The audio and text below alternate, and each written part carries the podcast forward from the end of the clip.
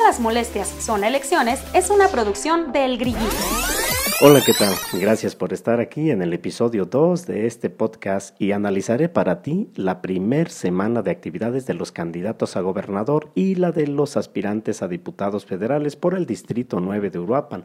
La nota de apertura, claro que lo es la resolución del Tribunal Electoral del Poder Judicial de la Federación, eh, porque encontró elementos suficientes para considerar, en sus palabras, que el INE actuó con un proceder inadecuado, tomó conclusión inexacta e hizo una aplicación excesiva de la norma, así que le regresó el expediente y ahora tienen que dictaminar otra resolución que sí sancione la presentación extemporánea de los gastos de precampaña y no que considere que no se presentaron. Ese fue el núcleo del asunto. Así que los magistrados se apoyaron en un caso similar en Zacatecas cuando David Monreal, hermano de ya sabe quién, incurrió en la misma falla y solo se sancionó económicamente al partido que lo postulaba sin afectarle sus derechos políticos. Por ahí se inclina más o menos la sentencia.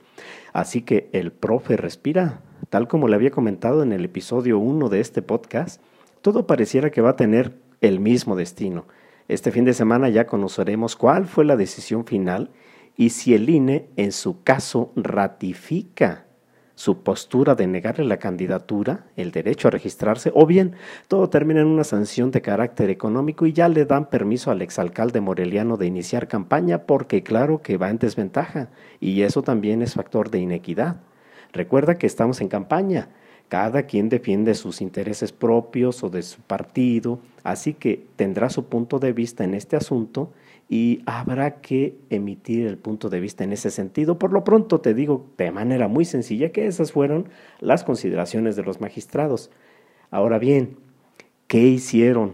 ¿Dónde estuvieron? ¿Qué posturas asumieron los candidatos a la gobernatura? Te pido que continúes conmigo para detallarte brevemente esto y entonces seas tú el que analice quién te convence más en esta semana. Carlos Herrera, con su hashtag de campaña Las diferencias nos unen, muy muy activo, visitó la comunidad de Santa Cruz Tanaco, ya sabe dónde recibió este bastón de purificación. Eh, acudió después a Uruapan con la candidata Edna Díaz y en un evento motorizado, ya lo hemos analizado, pero también ha estado en Apatzingán, en Lázaro Cárdenas, en Pátzcuaro, donde ha abordado temas tales como las remesas, la fruticultura, el turismo, los pueblos originarios, asuntos de los jóvenes, las mujeres, desarrollo económico, pero, ojo, a diferencia de sus oponentes, en este momento es el único que ya presentó los ocho ejes rectores de su plataforma política, denominados Michoacán Parejo, Michoacán con Chamba, Michoacán Prospera, Educar para la Paz, Maestros pagados a tiempo y completo, Salvar a la Madre Tierra, Michoacán de Buenas Obras y un gobierno derecho. Veo aquí una campaña bien organizada, con buena logística y que de manera integral ataca todos los frentes, esto es, tanto lo territorial como el aspecto político, eh, el de marketing en redes sociales, eh, además de abrir su Telegram, ¿no? O sea, si lo quieres encontrar.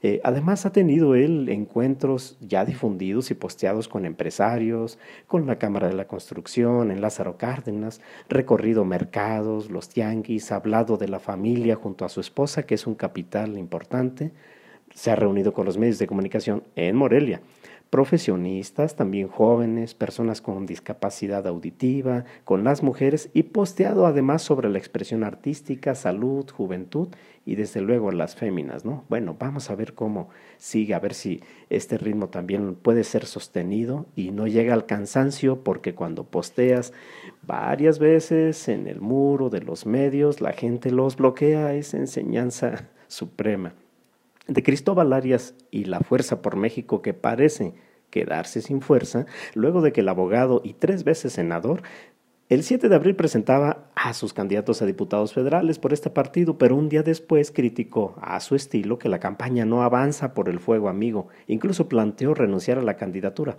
¿Por qué? Bueno, pues porque Cristóbal sabe que él, sí, él, elevó las preferencias de este partido hasta 13 puntos en las encuestas, cuando recordemos, eh, este Fuerza por México realmente andaba en los dos puntos porcentuales eh, el año pasado, ¿no? Sin la imagen de Cristóbal.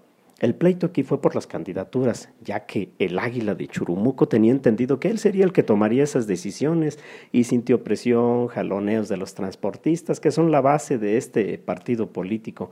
Así que su matrimonio ya va mal en este sentido y sin más tiempo debido a los pleitos, pues no le ha quedado otra más que hacer una campaña en redes, posteando sobre medio ambiente, sus fotos del recuerdo, como aquella vez que en el 92 estuvo en Cherán, o sobre la igualdad, la diversidad los recursos naturales, imágenes de sus seguidores en otros municipios, luego conmemorando el Día Mundial de la Salud, hablando de corrupción, de impunidad y deporte en infografías, pretextando que no quiere eventos públicos, ¿eh? para seguirse cuidando del COVID. Así que solo su anunciada mañanera de cada lunes, su hashtag Todos Suman, mm, tiene activos varios muros y a veces cuesta trabajo hallar su fanpage en lo que postea eh, alguien de su equipo, ¿no? Bueno, ese es el caso. ¿Qué pasa con el verde? Juan Antonio Magaña de la Mora, con su hashtag, lo justo es que gobierne alguien diferente. Ha visitado medios de comunicación, también ha estado en colonias, se ha reunido con mujeres, productores, jóvenes, además de visitar los municipios de Morelia, Peribán, Tocumbo, donde acudió al ingenio de Santa Clara, se reunió con empacadores de Tinguindín en esa zona, luego se fue al oriente del estado, en Marabatillo, con productores de fresa, donde habló de estos corredores agroindustriales en la zona, ¿no?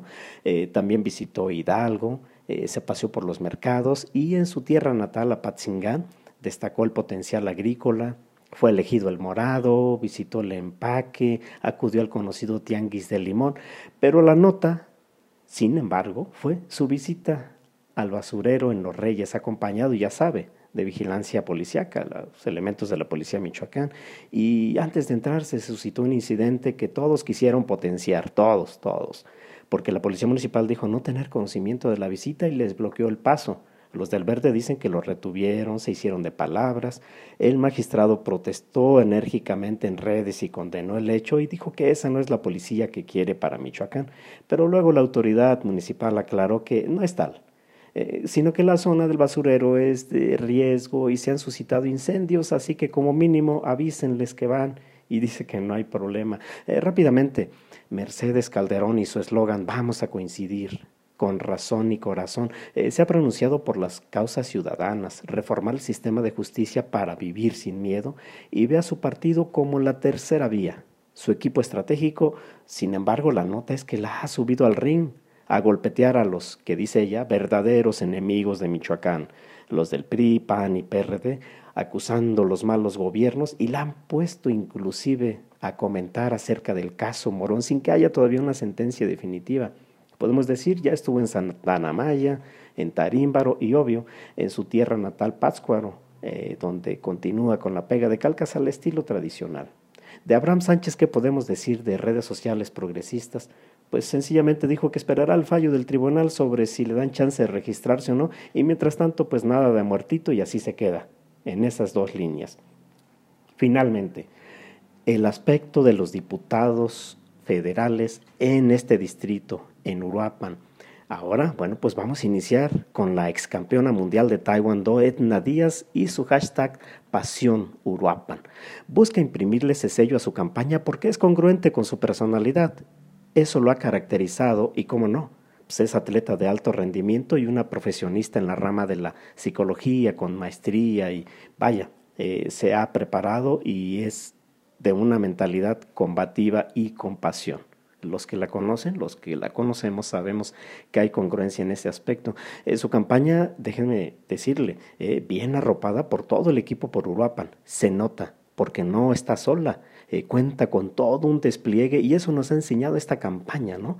Al igual que la de Carlos Herrera que lo que parecía imposible se logró y saben trabajar en equipo, sí están haciéndolo así como equipo. Se ha reunido Edna con habitantes de su barrio La Magdalena, con los panaderos, visitado los tianguis, colonias populares, platicado con comerciantes, ha estado en torneo femenil de fútbol, también se ha echado una cascarita de básquet, se ha reunido con integrantes de la Liga Superior de Uruapan, así como atletas en los gimnasios y bueno, además los artesanos, y no ha parado de caminar por diversas colonias saludando a la antigüita de mano en mano, viendo a los ojos y aprovechando las oportunidades para ahora sí, lo notamos, explicar de su plataforma legislativa en el ámbito federal, eh, ya siendo más precisa en el cómo, eh, si plantea una iniciativa, cuál es el objetivo, cómo se trabaja, cuál es el resultado y el impacto social.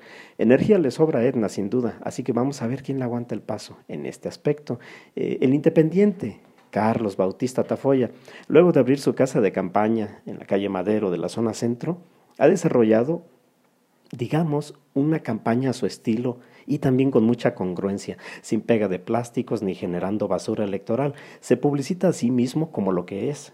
Es un emprendedor joven, estudioso, que ve oportunidades y que ni siquiera presiona con la petición del voto, sino que apela más a que la gente elija y su eslogan es obvio.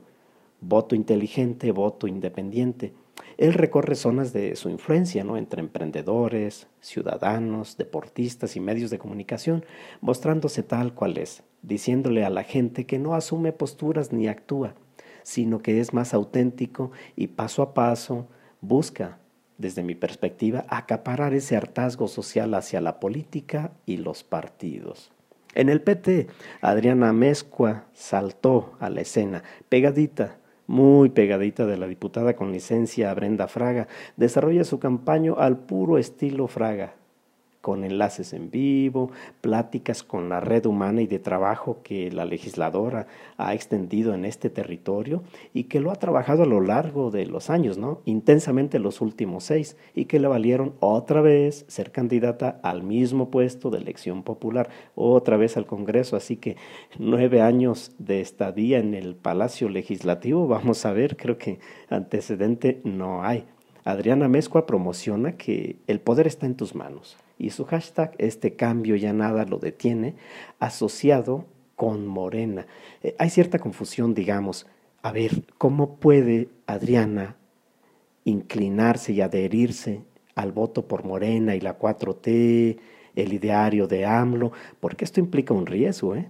Ella ganará solo si votan por el PT. Así que entre la confusión, río revuelto, ella va a tener que desarrollar una campaña muy delimitada, a su partido, más de ella misma y tomar solo lo necesario de la sombra de Brenda Fraga, o no.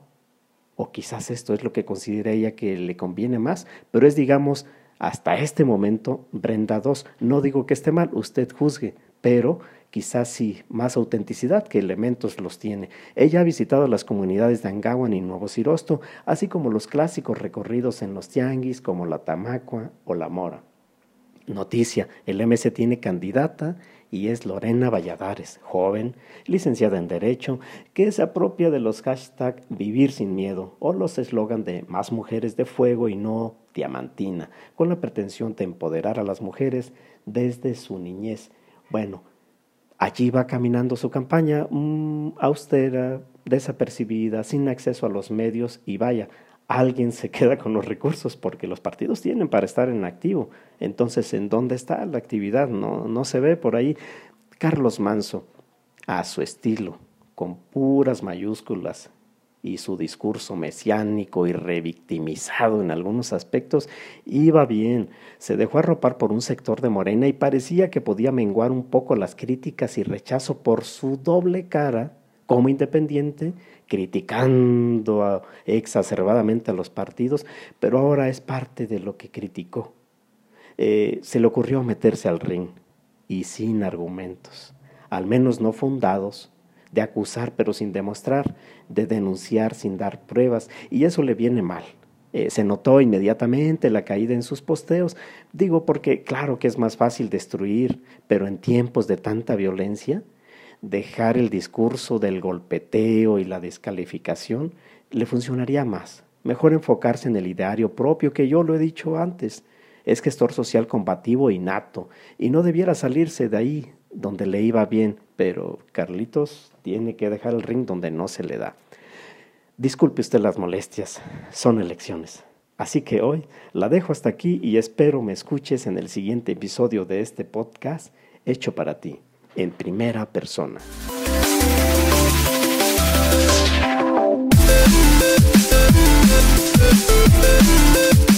No olvides seguirnos en nuestras redes sociales. Facebook El Grillito. Twitter arroba Grillito Suena. Instagram arroba El Grillito Suena. Y nuestra página de internet www.elgrillitosuena.com. Nos vemos en el próximo episodio.